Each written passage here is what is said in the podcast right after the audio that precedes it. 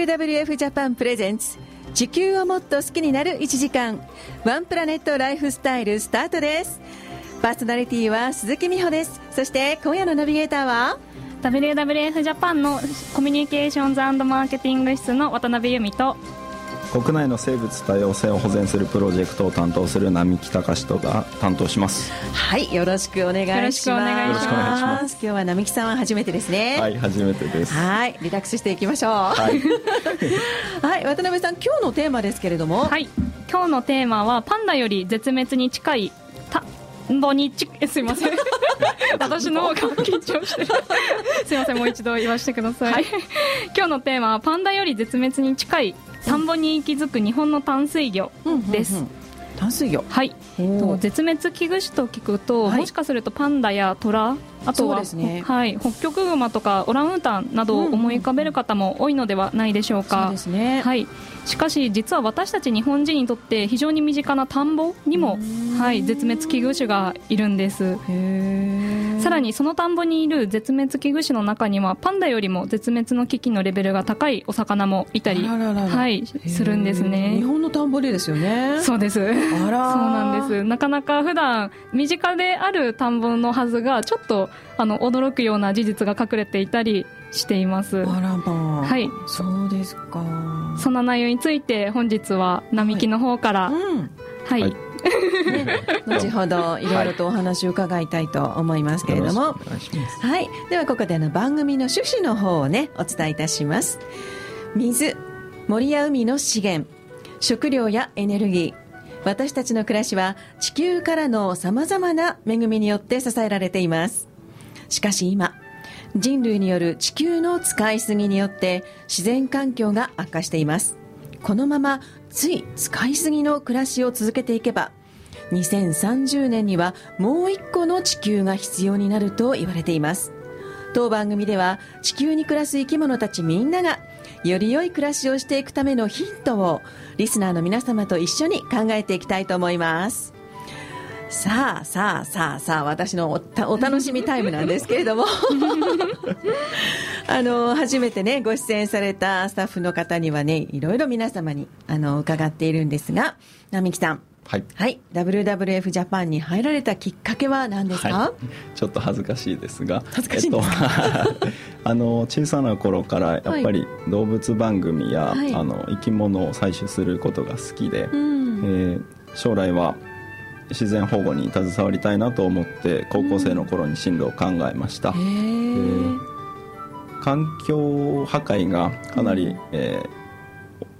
ー、多くなってきたというふうに動物番組でも、ね、あの言われていた時期でして、うん、えー、どうやったら止められるのかなというのを高校生なりに考えた時に、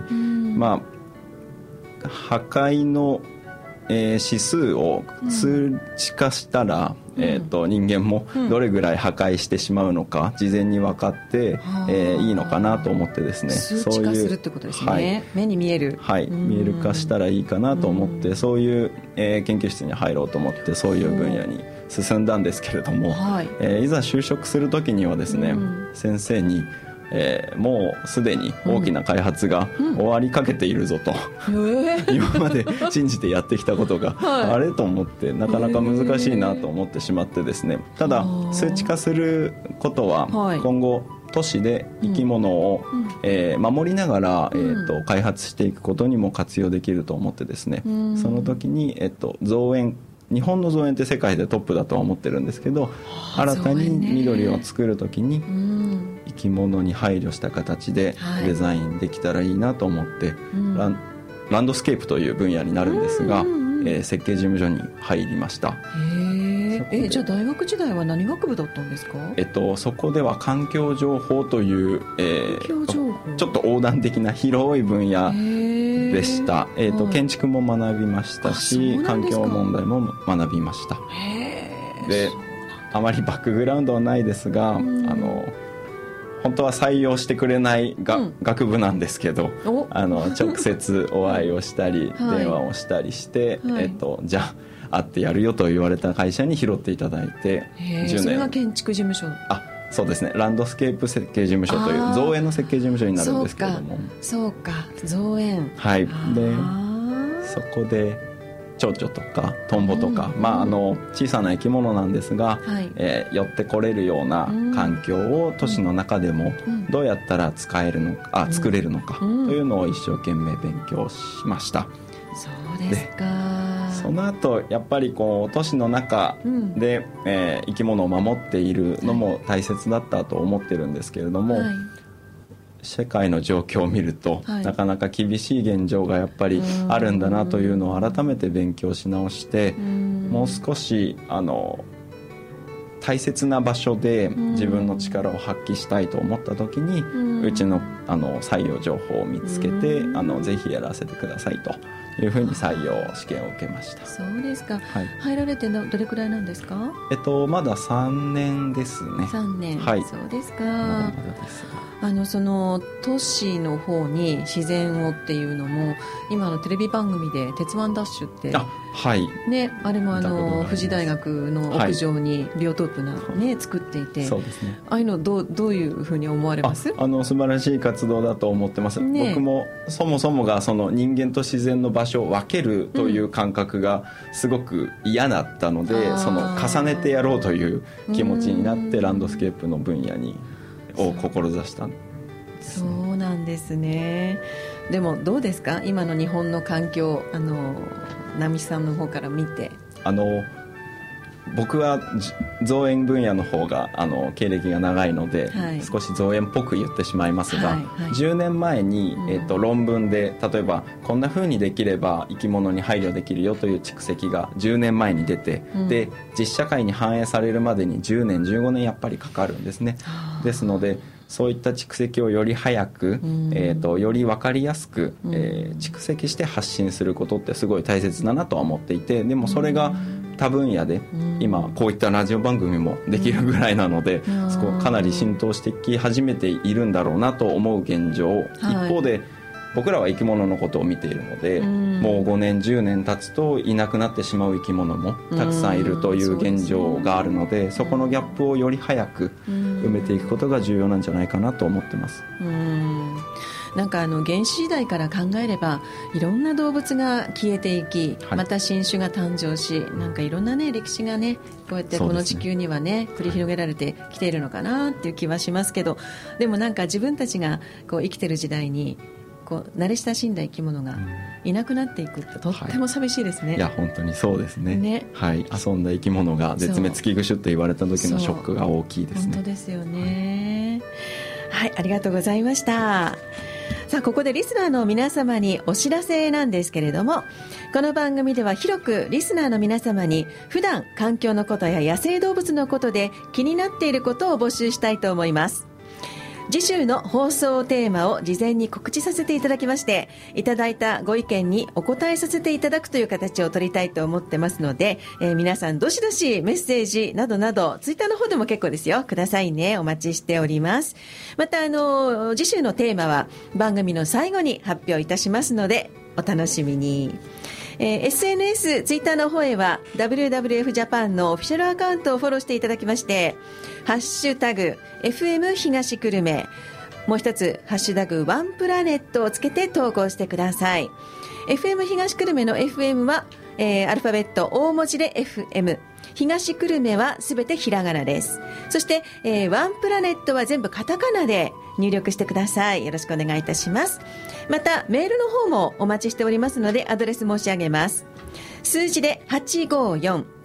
アットマーク、すべて、えー、アルファベット小文字で、fm- 東久留米 .com higashikurume.com になります。はい、以上です。よろしくお願いいたします。では、曲参ります。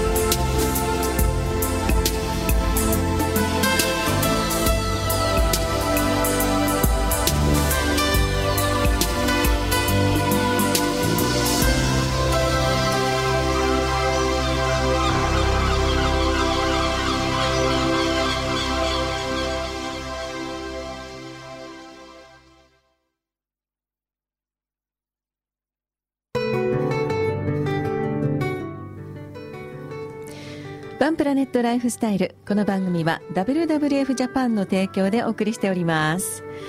さてさてここからは今週のニュースに参りましょう。今日はどんなニュースでしょうか？はい。と1本目はオーストラリアの松笠トカゲ密養校という、はい、私も好きだ。松笠トカゲ。かわいいぞ。好きな方はきっと好きだと思います。はい。えっと、30セン、まあ、大きければ30センチほどにもなる大型のトカゲでして、オーストラリアに生息している種になっております。はい、で、オーストラリアの法律で国外への持ち出しが厳しく規制されておりまして、まあ、絶滅が心配されている種であるわけではないんですが、オーストラリアの法律で守られている、規制されている動物なんですが、えっと、そのマツカサトカゲがペットとしてアジア各国で非常に人気がありましてそのマツカサトカゲの密輸が横行しておりまして日本人がなんと摘発されるケースが増えております。しょうがないね。はい。でえっと、去年の11月以降なんと4件日本人が関わった事件が摘発されておりましてはい、また日本でもしその、まあ、密輸されたものが、うん、とまあ、摘発されずに持ち込まれた場合にはそれを取り締まる法律が現時点ではなくて、はい、そのペットショップなどの流通ルートで販売されているんじゃないかと今見られております。はい。でとまあ、その入って来た後のルートがちょっと分かんないっていうのなので、うん。はい、その消費者の側から見ても、はい、その松笠トカゲがオーストラリアから密輸されてやってきたのか、うん、それとも、まあ、国内で繁殖されたものなのかなど、うん、ちょっとあの、まあ、消費者から見ても、まあそのそうですね見分けることができないという状況になっております。一応あの親切な、まあ、ペットショップ屋さんってだと、あのまあ、これが野生から取られてきたもののなのか、あの国内で繁殖されたものかぐらいの分類は書いてあるんですけど、でもそれが、ね、例えばワイルドコートってね、野生から取ってきたものが密輸かどうかっていうのの表示はさすがにないんですよ。ね、そうですよね。ちょっと本当に消費者が本当にその個体大丈夫っていうその安心ができるのかっていうのが今なかなか難しい状態になっておりましてその、まあ、今年の6月にはそれに関わる法律である動物愛護法そのペットたちに関する法律なんですけれども、はい、そちらも改正されたんですけれども、はい、まあ、残念ながら希少な野生動物をペットにするという、はい、その自然環境への問題解決には、まあ、十分ではない改正となっております。まあ、ですので、まあ、WWF ジャパンではその動物愛護法の改正について、まあ、その提言などの声明を出したりもいろいろな活動をしてきたんですけれども、はい。まあ、引き続きあのその自然環境への配慮という面から見て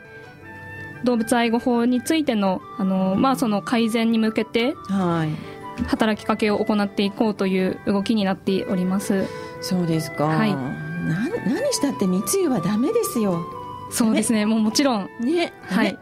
ダメだからこそ密輸っていうことになってるので、はい。まあ、それがなんでその密輸につながるかっていうとやっぱりその買いたいとか欲しがるからはい、欲しがる人がいるから、はい、なっているっていうので、ね。うん、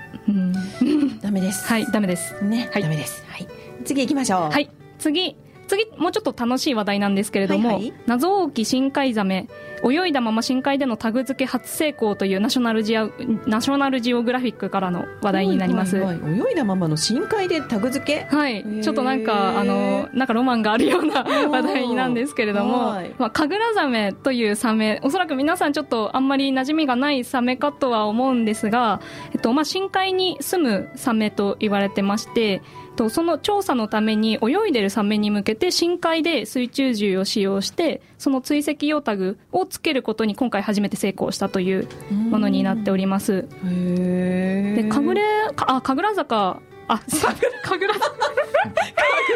すいません。全然神楽坂。じゃないんですね。すいません。神楽ザメですね。失礼いたしました。神楽ザメ。神楽ザメはですね、はい、あの、絶滅の恐れのある動物たちがリストになっている、レッドリスト。うんうん、あ、レッドリストね、はい。はい。聞いたことあるとは思うんですけれども、はい、そこのリストの中では、近畿九種という、まあ、準絶滅危惧種的な、はい、扱いでして、絶滅危惧種って私たちが言ってるようなものよりも、ちょっとレベルの、まあ、レベルというかリスクの低いランクになってはいるんですけれども、はい、ただその、まあ、そのランクについてどれぐらいの根拠があるかって言われてると今そのカグラザメについての例えば個体数のデータとかは不十分だったり生態もあんまり分かってないので、はい、本当にどれぐらいの危機があるかっていうのがまだちょっと分かってない状態になっています。そうですか。はい。でまあご存知の通りもう深海といえば光が届かないのはもちろん、はい。まあ、水圧が高かったり、まあ、気温が全く違って低かったり、はい、地上とは本当に環境が違うので、うん、そうしたところに生息する動物の生態をどうやって探るかっていうので今回はなんと泳いだまま深海上深海でタグをつけるという。うん、へはい、ってことはこのカグラザメさんっていうのは、はい、おとなしいんですね。きっと。泳いだままタグつけられるっていうぐらいですからね、はい、どうもっていう感じがないかな、どうなんですかね。ただこのタグをつける時のその深海でおびき寄せる方法っていうのが餌を、まあ、あらかじめ置いておびき寄せてはいたのでもしかしたら餌を食べてる時にちょっと、まあ、落ち着いてるところを狙えたのかもしれないです。上手はい。上手。上手。なかなかこれもドラマがあるみたいなのでもしお時間があればぜひこのナショナルジオグラフィックの記事読んでいただいて、ね、はい、はい、ご覧いただきたいと思います、はい、もう一個いきましょうか。はい、えっと、こちらウィズニュースからのマヌルネコを飼いたいあなたへ飼育係が手紙形式で呼びかける看板。マヌルネコ。はいマヌルネコご存知じゃない方ももしかしたらいるかもしれないです。この私が知らない。それはレアな猫ですね。はいマヌルネコ。もう本当にもう可愛いモフモフを凝縮した猫。モフモフしてるのに、ちょっと目がキリッとしてて可愛さとリリーさが両立されたモフモフ猫なんですけども。はいはいはい、はいえっとまあ、上野動物園にもいたり、うん、今回あのお話になっているものは埼玉県の子ども動物自然公園なのでぜひあの見に行って見てほしいんですがそのマヌルネコの展示施設の側面すぐ横に箱型の看板がありまして、はい、その中を開くと密漁や密輸といったマヌルネコをめぐる現状っていうのが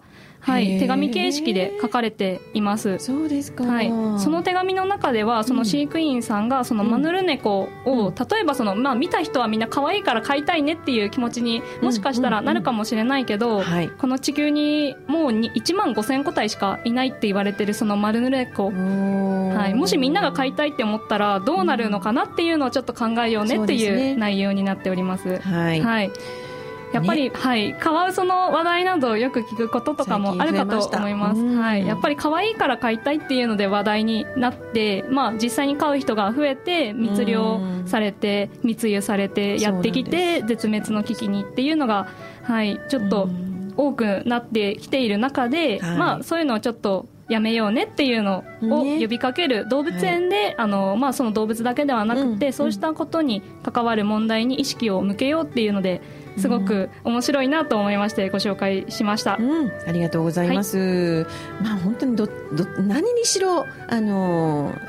欲しいと思っちゃいけない、うんそうですね、ね、野生野生だから、ね、野生っていうのを野生が一番、はい、知っていただきたいです。そうですよね、はい、はい、ここであのメッセージ頂戴しました。ラジオネームコージー太郎さん、えー、美穂さん WWF の皆さんこんばんは。こんばんは。いつも勉強になります。ありがとうございます。ありがとうございます。ありがとうございます。さて田んぼの魚？えー、子供の頃、父の実家、これ島根県だそうですけれども、田んぼで田植えや稲刈りの手伝いをした記憶があります。うん、えー、昼、ね、血を吸う昼ね、昼に噛まれた以外は、タニシやイナゴがいた頃、いたくらい、いたことぐらいしか覚えていません。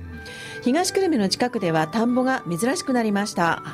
ないかなって、ね、ないかもしれませんね、えー、田んぼが絶滅しそうですね。寂しいです。というねメッセージ頂戴しました。小路太郎さんありがとうございます。いや本当にねあのおなじみの生き物がいなくなるのはとっても寂しいですよね、うん、そうですね。ね。さあさあじゃあここでまたブレイクの後でいよいよ今日のテーマのお話に徐々に入っていきましょうかね。はいではここでブレイクです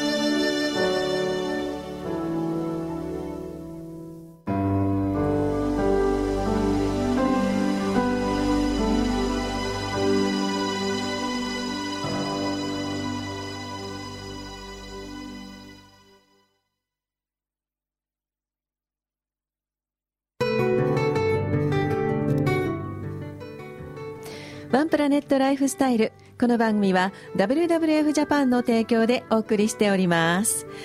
さあ今回はですね WWF ジャパン国内の生物多様性を担当する並木隆さんをお迎えしてお話を伺っていきますよ。はいよろしくお願いします。お願いします。で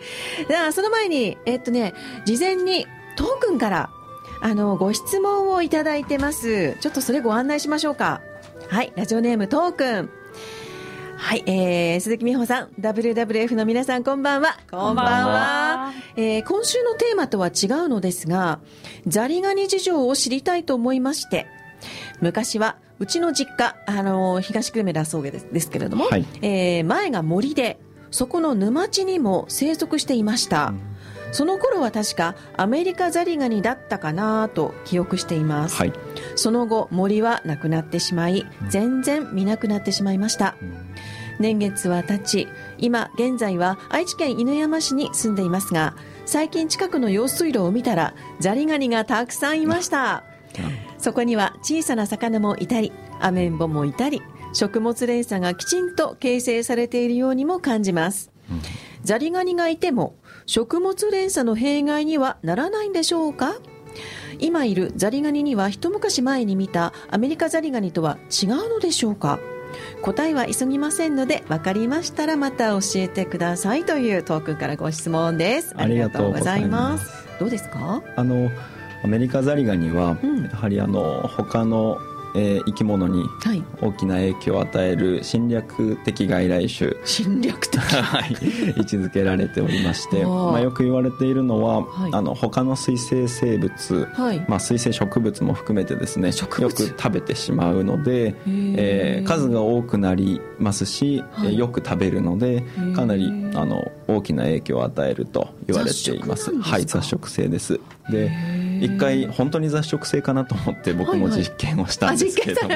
あの水槽2つ用意して2つにアメリカザリガニをそれぞれ入れて、えー、と植物を外来性の植物と在来の植物を両方入れたんですけれども、うんはい、あの短時間であの細やかに切り刻んで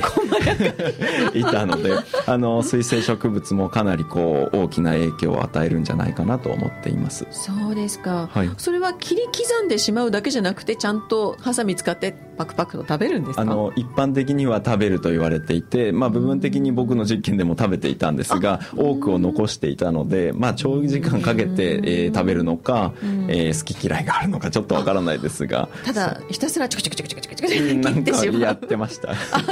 てましたそうなんですね、はい、じゃあそのアメリカザリガニさんはどうやら切るのが好きみたいではいあとは間接的に農業者さん、には結構こう影響を与えていて、その土手にこう穴を掘ってしまって水田んぼの水が抜けてしまったりとかそんなに掘るんですか、はい、崩れてしまったりすることもあるみたいでモグラと同じようにですね。ですのでちょっと嫌われている部分ももしかしたらあるのかもしれなくてですね。あの農薬を使って、うん、えーと、駆除をしようという方々もいらっしゃるみたいでまあ、それがアメリカザリガニだけではなくて、あの他の生物や、え下流側の生物に影響を与えていると言われているのを聞いたことがあります。そうですか、はい、難しいですね。難しいですね。なかなか駆除も難しいので。ですよね。はい。さてさてツイッターの方であの質問を投げかけてるんですよね今回ね、はいはい。えっと田んぼの生き物、はい、えー、を代表種3つを挙げてどれが絶滅危惧種ですかという質問をさせていただきました、うんね、はい、はい、どんな問題でしょう？はい。1つ目が土壌。土壌はい、はい、2つ目がメダカ、はい。えー、3番目がタガメ、はい。えー、4番目は全部でしょうと。全部で。はい。いうことで今回はかなり、えー、こ答えやすい形で答えを作ってしまったんですけれども、うんうんうん、もう答えを答えですか？はい。私はねうんとねどれかな？土壌。土壌、うん、はい。正解は？あ正解は すいません。えっと、えー、一応正解は全部ということで。全部なんですか？はい。あのひた慣れ親しんだ生き物が軒並み減っているよということをここではお伝えしたくて。メダカが減ってるってことですか？はいそうなんです、えー、なんかメダカって常にいる気がしてましたけど。メダカはあの他の、えー、グッピーとか、はいはい、いろんな観賞魚と同じ、はい、ような生息環境で生きていたり、はい、カダヤシという生き物もいたりして、うん、なかなか在来の生き物をいじめる外来種が同じような生息空間に入ってきてしまったりするので、えー、なかなか生きていくのが難しい状況になっている場所が多いと聞いています。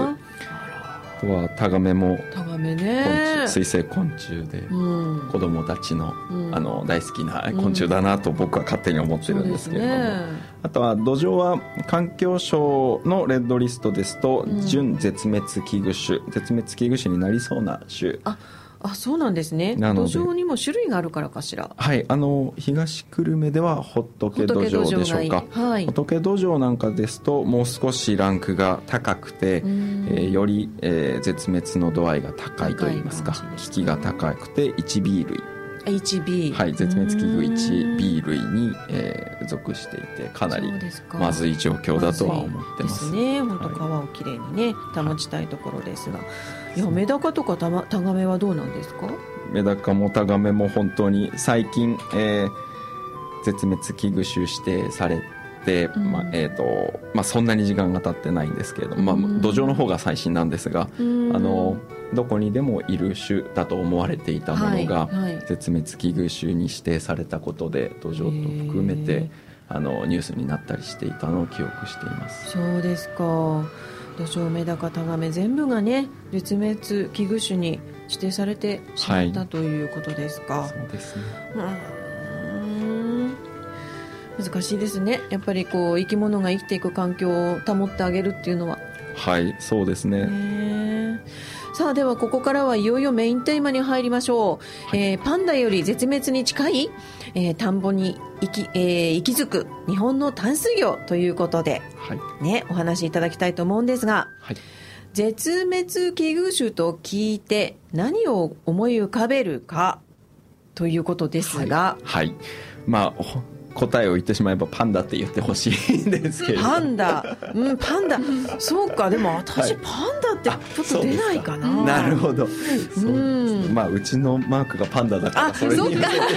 るところがあったすいません。こちらの事情で入れてしまいました。そっか。はい。実はあのすごくパンパンダ自体はあの減ってるんですけれども、はい、大体世界に1800 1600から1800頭ぐらいはいるだろうとされてるんですけれどもあの中国では国家第級、えー、保護動物に指定されていてあの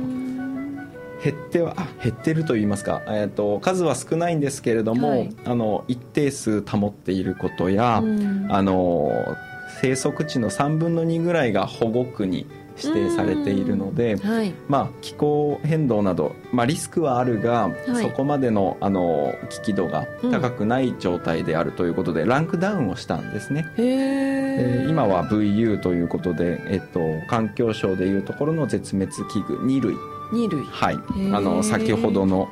えー、メダカとかと同じ、うん、あん？メダカとかと同じようなランクですね。すね。はいで田んぼにはもう少し、うん、あの絶滅期の危機がすごく増大している種が、うん、えー、複数いてですね。えっ、ー、とタナゴの仲間ですね。魚の中の地味なタナゴ。実はあの代表的なのは日本バラタナゴというタナゴで、はい、それはあの婚姻色と呼ばれる結婚する時に、はい、あの色が変わるんですけれどもその色が赤とブルーに2色になって花えバラのようだということで日本バラタナゴと言われている説もあったりして。それは何？男の子だけですか、はい、男の子がメインですね。非常にその、えー、おしゃれな子たちが多いですね。あそうですか。はい、日本バラタガモた卵卵卵 卵ですね。へえ知らなかったです。はい、でそんな生き物が、はい、えー、田んぼにはたくさん生息していて、はい、まあ淡水魚だけではないんですが。はい田んぼ全体だと5000種以上の生き物が生きていると言われています。はい、は5000って何がそんなにいっぱいいるんでもない数ですよね。微生物やまあいろんな種含めて虫も含めて。はい。あそっかそっか。うんうんうん。でその淡水魚が今すごく危機に陥ってるっていうことなんですけど。はい、うん、あのどういうことだろう？実は田んぼのあの先ほどメールでもあったようにですね、はい、田んぼをで農業をすることが生き物にとって非常に重要な役割を果たしていて、えっと、農業と一緒に田んぼを守らないといけない実情があるんですけれども、はい、えー、田んぼをやめてしまう方がたくさんいらっしゃったりとかですね。すね。はい、あの近代化する農業の中で例えばコンクリートで田んぼを作ってしまったりその水路を作ってしまったりするとですね、はい。はい、なかなかその産卵する時とか、ね、結婚する時になかなか難しい状況が生まれてしまうので、えー、減っているというような実情がございます。コンクリートで田んぼですか？はいそういった場所もあったりですね。まあメインはあの水路の方なんですね。そうですやっぱり農業者さんももう生き物がいるって分かっていますし、うん、あの殺したいなんて絶対に思わない。はいはい、むしろ愛している側なんですが、うん、どうしてもやっぱり腰が痛かったりとか一人であのさっきも言いましたがモグラとかが、うんえー、穴を開けてしまったりするのを一人で、あの補修しないといけないのでなかなか水路を土で残しておくことが難しい状況になっていて、えー、その結果、えー、コンクリートにして生き物がいなくなっているというような現状になってます。じゃあこのあの淡水魚たちをね、はい、守ってあげるためにはどうしたらいいんでしょうかね？えっ、となかなか難しいんですが、最新の研究ですと、はい、あのコンクリートにしなくても、はい、あの生き物も生きられるし、うん、農業者さんもメンテナンスが楽。あの楽な形が、うん、えー、できるんじゃないかと、えー、いうことで今は、はい、九州大学の工学部や農学部の先生方とご協力をして、最新の知見をまとめた本を今ですね WWF では作ろうと思っていて九州。はい。あのそんなところをあのもし使ってくだされば、はい、生き物も笑顔になれるのかなというふうに思って活動を続けています。へえあその本はまだこれから制作途中、ね、はい。あの本当に鋭意制作中です。あの来年の3月ぐらいまでには、はい、あのオープンにしたいなと思っております。そうですか、はい、へえそんなあの本をまとめることもされてるんですね、はい、あの実際に現地の方に足を運ばれたりはされてるんですか？はいもう月の半分ぐらいは 向こうに行かせていただいて、えー、九州のちなみにどの辺なんですか？あすいません。あの有明海沿岸、えー、佐賀佐賀県、福岡県の、えー、柳川のエリアとかあとは熊本の玉名とか、えーとあとは八代海沿岸まで。の水広大な水田地帯があるんですけれども、そこに最新の研究だとたくさんたくさんこう淡水魚が生き物が集中しているエリアがあって、実はなぜならそこはあの農業も一緒に元気だからなんですけれども、だんだんあの耕作放棄地と言われるその農業をやめてしまうエリアが増えてきていて、あとは外来種なんかも増えてきているので、脅威も同時にある場所なんですね。でそこで何か活動ができないかなと思っていろいろいろんな人にお話を聞いて。そうですか、はい、でも実際あの今このご,、ね、ご時世あの農業されることも大変だと思うんですよね、はい、あの農家の皆様が自身が、はい、はい、その中でこういった研調査研究なんかに協力してくださる方ってどうです？いやもう本当にいらっしゃらないというのが正しいと思っていて。やっぱり、はい、ただですねあの行政の皆様や研究者の皆様なんかに紹介をしていただいてもですね、例えば200人300人お伺いして23人45人ぐらいが、あのお話を聞いてくださったりじゃあ協力は本格的にはまずはできないけれども、えー、生き物観察会から一緒にやらせてもらおうかなっていう方が少しいらっしゃると。なので本当に大変なあのご事情を持たれてるんだなという認識とでもえー、共存できる共生できる形は必ずあるので、うん、まあ、あの科学的な調査を含めて、うん、あのお話を徐々にしていきたいなと思っています、うん、そうですか。ちょっと時間はかかりそうですね。あそうですね。あのただ一方では5年ぐらいであの絶滅してしまう種がいると研究者ある研究者さんからは聞いているので、まあ、焦りはするものの徐々に理解を深めていってもらいたいなと思います。あのあちらの現地のあの、はい、学生さんなんかはどうなんだろう？はい。あの今は高校生農業高校の皆様や、はい、まあ、普通科でも生物部の皆様や、はい、あとはボランティア部なるものがあったりするんですけれども、そういった方々にお声がけをさせていただいて、まあお米を取り巻く生き物の現状や課題みたいなものを、あの現場を見ながら勉強して自分たちなりにどんなことができるのか今考えていただいているようなところです。そうですか、はい、いや心強いですね高校生。いや本当に心強くて、あの僕にはない柔軟なアイディアいいアイディアをたくさん出してくださるのでそうですぜひ今後も一緒に活動していきたいなと思っています。うんなんかあの9月20日スタートのキャンペーンがあるっていうふうに伺ってるんですが、何でしょうか、これは？これはあの田んぼの生き物を守るキャンペーンをですね、はい、あの WWF 全体で、はい、あの本当は一部の人間がキャンペーンをするものなんですが、今回は国内の自然保護ということで、はい、いろんな部局の方々が、あの手を挙げてくださって、あの僕たちのプロジェクトにあの、協力してくれてあの全局を挙げてというとかなり語弊があるかもしれないですが あの全部局から協力者を募って、はい、あの田んぼの生き物を守る特に淡水魚を守るためにはどうしたらいいんだっていうのを考えたり、うん、キャンペーンを打ったりするのが、うん、あの9月20日から開始されますのであの20日以降は、うん、あのウェブサイトでも、はい、あの